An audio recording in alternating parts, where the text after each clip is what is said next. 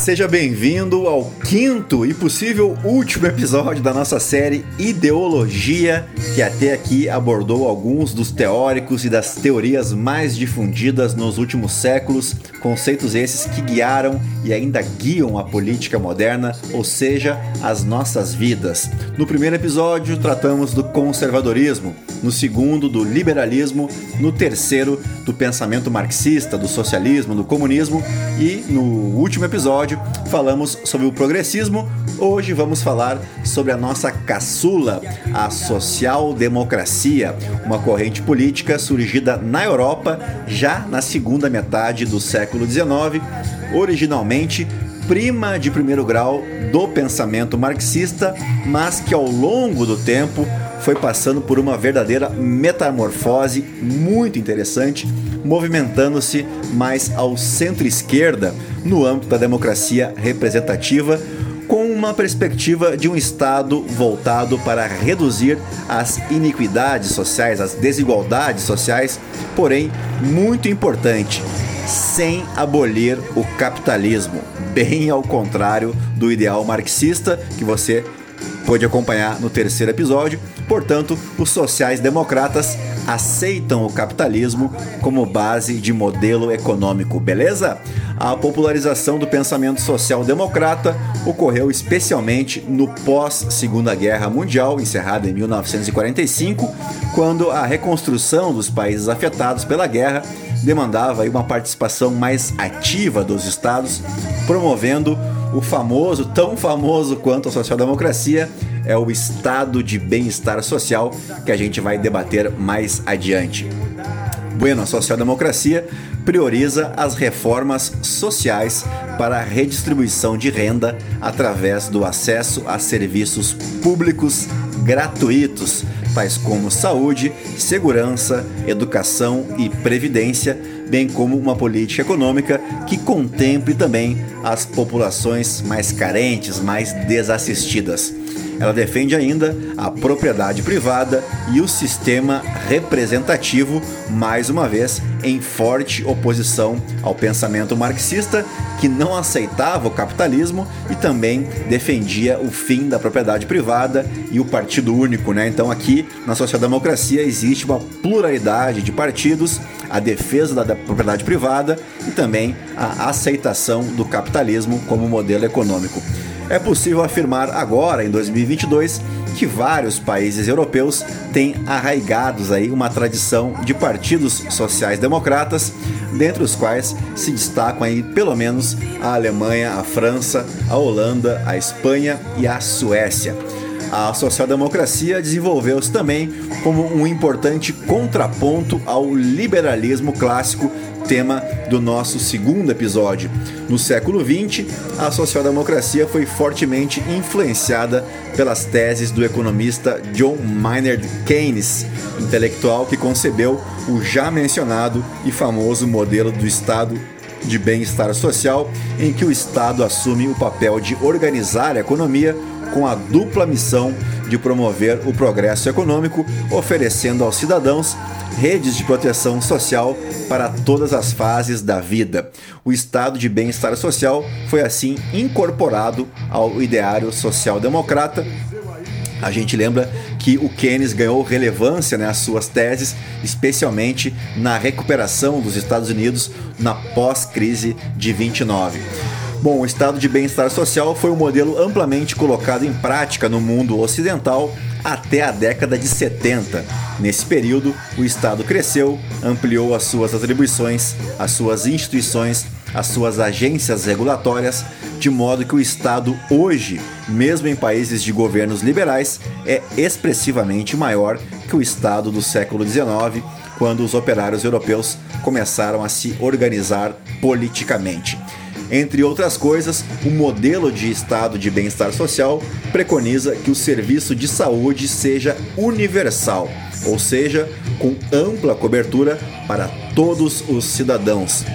Progressivo, ou seja, que promova uma transferência social para a população vulnerável, integrado a outras políticas sociais que promovam conjuntamente a qualidade de vida, tais como renda mínima, segurança alimentar e saneamento básico.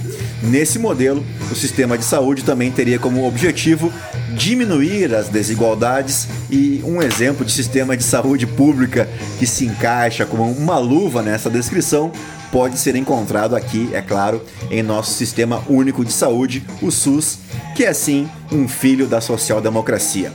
Aliás, depois de nascer na Europa e passear pelos Estados Unidos, aqui no Brasil, a social-democracia passou a ganhar destaque durante a transição democrática, após a ditadura militar iniciada em 1964. O partido brasileiro que leva o nome da social-democracia é o PSDB, né, os tucanos, e foi formado no período da redemocratização por intelectuais de esquerda inspirados, sobretudo, pela social-democracia alemã. A diferença que se apresenta entre a experiência social-democrata no Brasil e nos países europeus é que na Europa o caráter reformista ele é explorado de maneira mais contundente, ou seja, há reformas nas leis e no sistema tributário que permitem uma distribuição mais equitativa da riqueza.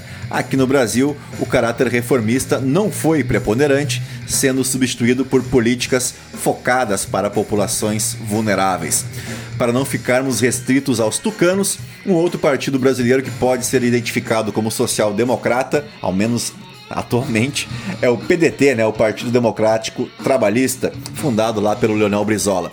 Porém, o partido não tem experiência enquanto governo federal para que seja comparado aí, por exemplo, aos dois mandatos tucanos de Fernando Henrique Cardoso. Ufa, vamos tentar resumir o que vimos até aqui então. A social-democracia é, ao menos em sua origem, uma variação do socialismo, surgida também dentro do movimento operário, ainda no século XIX, mas que hoje, mais de um século depois, diverge frontalmente do socialismo marxista, abordado mais uma vez aí em nosso episódio de número 3, e que busca substituir o sistema econômico capitalista, no qual os meios de produção estão nas mãos de indivíduos pelo sistema econômico socialista, no qual os meios de produção são coletivizados. A social-democracia aceita o capitalismo, mas busca reduzir, mitigar os seus chamados efeitos colaterais por meio da política. Para tal, defende intervenções econômicas e sociais e a promoção de reformas parciais do sistema, ao invés de substituí-lo por inteiro. É, portanto, um pensamento político atrelado à centro-esquerda e seus principais valores são a igualdade e a liberdade, o que seria, ao menos em tese, o melhor dos dois mundos, né? A liberdade priorizada pelo liberalismo e a igualdade defendida pelos socialistas. No campo político, a social-democracia defende a liberdade civil, os direitos de propriedade e a democracia representativa, na qual os cidadãos escolhem os rumos do governo por meio de eleições regulares com partidos políticos que competem entre si. Já no campo econômico, a social-democracia encontrou na teoria do economista britânico John Maynard Keynes a combinação perfeita para aliar os interesses sociais à mitigação de aspectos considerados problemáticos ao capitalismo, como as crises periódicas e a elevação do desemprego. Dessa forma, nessa combinação, surgiu então o estado de bem-estar social. Além disso, o governo tem como função regular o mercado de trabalho criando proteções e leis, como por exemplo o salário mínimo, a regulação da jornada de trabalho, as negociações coletivas entre sindicatos e representantes de setores empresariais e uma gama de direitos trabalhistas, o que a gente viu especialmente depois da Revolução de 30, por exemplo, na ditadura imposta por Getúlio Vargas, todos esses temas aqui fizeram parte né, da criação do PTB, do Partido Trabalhista Brasileiro, fortemente inspirado na social-democracia. Por fim, o Estado também participa de atividades econômicas que são consideradas necessárias ao desenvolvimento do país, mas que poderiam não ser atendidas adequadamente pela iniciativa privada, tanto por falta de interesse devido às margens de lucros menores, quanto pela impossibilidade de oferecer serviços adequados para toda a sociedade, como costuma ocorrer especialmente nos setores de energia, né? de geração elétrica, petróleo, carvão, comunicações, transportes e em quase tudo o que demande um gasto volumoso com infraestrutura, o que não ocorre, por exemplo, na produção de bens de consumo. E antes da gente finalizar, vamos apresentar então algumas das críticas mais comuns à social-democracia. Uma delas é a sua alta carga tributária para bancar ou financiar essas melhorias propostas pelo estado de bem-estar social, especialmente aqui no Brasil, com o seu longo e recorrente histórico de déficit fiscal. Afinal de contas, dinheiro não dá em árvore, né? Uma outra crítica é o endividamento do Estado, que vai mais ou menos na mesma direção. E por fim, a gente pode destacar aí a expansão continuada do tamanho do Estado, né, da máquina pública tornando-a uma estrutura pesada, burocrática e que desestimula a livre concorrência e a tão citada meritocracia, visto que os agentes públicos gozam de estabilidade em seus cargos, algo não existente, por exemplo, na iniciativa privada. E aí, gostou? Porque nós estamos encerrando a nossa série, ou ao menos esta temporada. Eu espero sinceramente que tenha lhe ajudado né, a dar uma clareada melhor aí na sua visão de mundo, né? Uh, pelo menos que você possa interpretar, uh, especialmente as ações né, tão deturpadas pelos governantes uh, que se distanciam cada vez mais né, da teoria, que é uma coisa que difere muito né, a ação prática da teoria. E a ideia aqui, é claro, não é mudar o pensamento de ninguém, nem promover um debate para sabermos qual a melhor ideologia entre elas, mas sim realmente esclarecer melhor o que defendem essas distintas visões de mundo para que você mesmo possa buscar características em comum com as suas preferências, com a sua forma de ver o mundo, de enxergar as coisas.